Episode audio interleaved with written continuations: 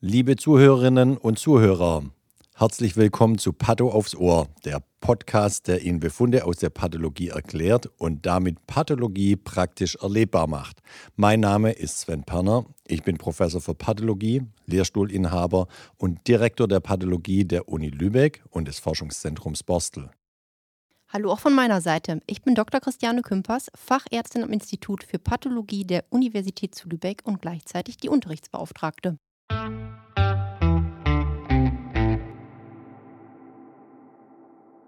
Hallo zusammen. Wir begrüßen Sie wieder zu einer neuen Folge von Patto aufs Ohr. Hallo zusammen auch von meiner Seite. Und ich habe einen Fall rausgesucht. Ich würde mal sagen, klein, aber fein. Und kommt wieder aus der Rubrik chronisch-granulomatöse Entzündung. Wieder so ein Klassiker. Und zwar von einer Frau, die ist 81 Jahre alt und das Material wurde uns aus der Augenheilkunde übersandt von unseren Ophthalmologen. Von denen bekommen wir nicht so oft irgendwas, aber hier mal wieder ein Fall aus der Augenheilkunde. Und ich fange mal an mit der klinischen Diagnose und Fragestellung. Hier, die haben schon den Verdacht auf Arteriitis temporalis und wollen eine Diagnosesicherung haben. Und was haben wir bekommen, Charlotte? Wir haben ein Stück von der Arteria temporalis bekommen, was ja nahe liegt, von mhm. der linken Seite. Und beschrieben ist es als ein 2 cm langes und bis 4 cm durchmessendes Gefäßsegment. Mhm. Ich muss da immer sagen, ich bin immer relativ überrascht, wie groß diese Stücke sind, die ich wir auch. da immer kriegen, wo ich mich immer frage, ob die das äh, wieder zusammennehmen müssen. Ich weiß das gar nicht. Anastomose irgendwie und Blutstillung machen, ich, ich weiß es auch nicht ganz ehrlich. Also an der Schläfe, das ist ja schon, äh, und da fließt ja auch viel Blut durch. Also, das ist eine Arterie immerhin. Ja, ja. ja. Äh, falls, falls jetzt ein Ophthalmologe zuhört ähm, oder jemand sonst, der das gerne operiert, würden wir uns tatsächlich gern mal über. Ich nehme mal mit dem Kollegen Chrisanti Kontakt auf und frage den mal. Ich habe mich das auch schon gefragt, aber das ist eine von den Fragen, die man sich stellt, aber nie getraut hat zu fragen. Ja, weil man immer denkt, es ist eine doofe Frage, ja, ich weiß. Gut, okay, gut. Jetzt hört ja keiner zu, das ja. Zumindest nicht unser Kliniker hier. Gut, als Makroskopie haben wir ein 2 cm langes, 4 cm, 0,4 cm durchmessendes Gefäßsegment bekommen. Und ich gehe mal in die Mikroskopie rein. Bevor ich in die Mikroskopie gehe, steht hier schon, dass wir unsere Standardfärbung HE gemacht haben und eine EVG-Färbung. EVG steht für die Elastica van Gison-Färbung. Und in dem Namen Elastica van Gison, da steht schon auch der Sinn und Zweck dieser Färbung drin, ähm, und zwar Elastica. Da werden die elastischen Fasern angefärbt, und zwar so in braun-schwarz, schwarz-braun, sehr dunkel und äh, macht natürlich bei einer Arterie Sinn, nämlich da haben wir äh, die äh, elastischen Fasern drin und die, diese Färbung hilft uns eben auch, die, den Schichtenaufbau einer Arterie besser darzustellen oder zusätzlich noch darzustellen zur Basisfärbung HE. Charlotte, möchtest du, jetzt habe ich was zur Färbung erzählt, mhm. möchtest du was erzählen zur, zur Mikroskopie? Vielleicht sollten wir insgesamt mal einen Podcast machen zu, zu den verschiedenen Färbungen äh, die wir so gängigerweise anwenden. Ja, gute ja. Idee. Ich Was weiß, deswegen sage ich es ja. Ja, Entschuldigung, Chef, natürlich. Ja. Das war eine Jawohl, sehr gute ja, Idee. Eine sehr gute Chef. Idee. Eine sehr gute Idee. Eine sehr gute super, Idee. Chef. Eine sehr ich gute weiß. Idee. Gut erzogen. Gut. Also einmal in die Mikro.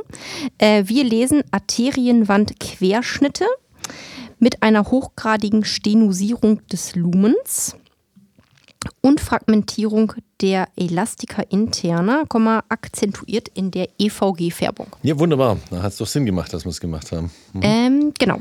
Des Weiteren findet sich in der Arterienwand ein lymphozytäres Entzündungszellinfiltrat und multiple mehrkernige Riesenzellen. Ja, wunderbar. Also das mehr äh, Histologie gibt es hier schon gar nicht mehr. Also das ist sozusagen kurz und knackig, aber alles drin, was man im Grunde braucht. Also man hat äh, Arterie. Man sieht oder man liest direkt hochgradige Stenosierung des Lumens. Das kann man ja. natürlich leicht sehen, wenn man das Gefäß in Querschnitten einbettet. Ja. Vielleicht blutet es deswegen auch nicht mehr. Puh, ich weiß es nicht. Gut. Wir müssen ähm, es nachfragen.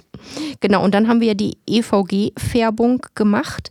Und da kann man eben ganz schön sehen, dass wir normalerweise in einem Gefäßquerschnitt eine Elastika sehen, die praktisch dann auch so zirkulär in dieser wellenförmig, Arterienwand so ja. wellenförmig angeordnet ist und auch praktisch zirkulär zu verfolgen ist.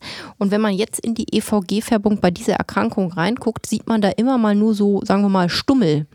So äh, Stummel von elastischen Fasern, ohne dass das aber ein durchgehendes Band ist. Und das ist da ganz klassisch eben für und das hätte man in der normalen HE eben nicht so gesehen. Genau. Und darüber hinaus sehen wir dann noch das lymphozytäre Entzündungsinfiltrat und dann wirklich beweisend für die äh, Diagnose, die schon die Kliniker als Verdacht haben, sind die multiplen mehrkernigen Riesenzellen. Und mit diesem Trio fragmentierte Elastika, lymphozytäres Entzündungsinfiltrat in der Arterienwand und dem Nachweis multipler mehrkerniger Riesenzellen steht die Diagnose ähm, Arteriitis temporalis. Ich gucke dann mal, was wir dann auch in der Diagnose geschrieben haben. Hochgradig stenosierende Arterien mit Nachweis mehrkerniger Riesenzellen und Fragmentierung der Elastica interna passen zu einer Arteriitis temporalis, Klammer auf, die Riesenzellarteritis, so hieß die nämlich früher. Und dann wie gewohnt, was schreiben wir immer noch drunter? Kein Anhalt für Malignität. Das ist bei uns einfach so fest drin. Genau. Und da wieder Patho ist einfach. Die Riesenzellarteriitis heißt so, weil man viele Riesenzellen drin sieht. Richtig. Tada. Tada. Itis heißt immer Entzündung. Und Riesenzelle heißt Riesenzelle. So. genau. Ja. Ähm, Und es erklärt natürlich dann auch diese Entzündung, die Riesenzellen, macht bestimmt auch eine Fibrosierung. Ähm, und äh, das führt eben auch zu einer Stenosierung.